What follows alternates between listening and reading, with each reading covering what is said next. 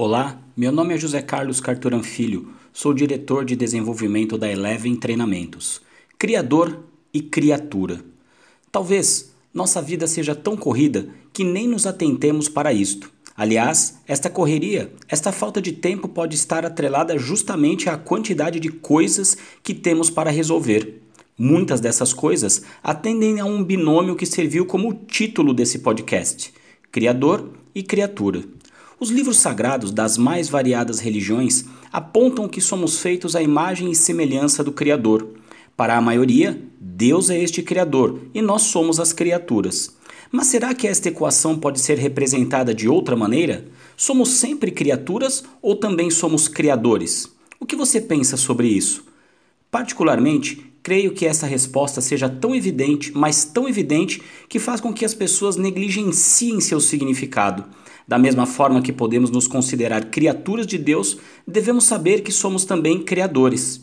E talvez você esteja se perguntando: como assim? Simples. Há uma máxima do conhecimento antigo que diz: semelhante ao que está em cima é o que está embaixo. Ou seja, que assim como acontece no aspecto macro, acontece no aspecto micro. De maneira mais direta e objetiva, somos os responsáveis pela nossa realidade, somos os criadores e as situações de nossa vida são nossas criaturas.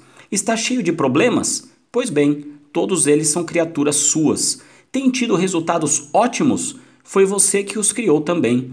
Repita isso sempre para si mesmo: Criador e criatura.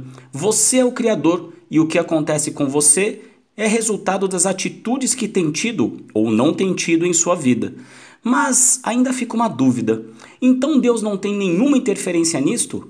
Mais uma vez tomo a liberdade de expor minha opinião. Claro que sim, mas talvez não do jeito que algumas pessoas insistem em considerar. Imagine o seguinte: a pessoa ingere bebidas alcoólicas em excesso por um longo período. Depois de algum tempo, desenvolve uma cirrose ou outra doença do fígado. Culpa de Deus? Claro que não apenas uma consequência das atitudes daquela pessoa. Novamente, criador e criatura. Outros conseguem admiração, respeito, consideração e carinho de colegas de trabalho, familiares, amigos. Sorte? Acaso? Não. Consequência provavelmente de uma conduta exemplar no dia a dia desta pessoa. Mais uma vez, criador e criatura. E esta lei se aplica a tudo? Penso que sim. Contudo, uma pergunta pode ficar no ar. E naqueles casos em que algo acontece, mas as pessoas, teoricamente, não têm interferência?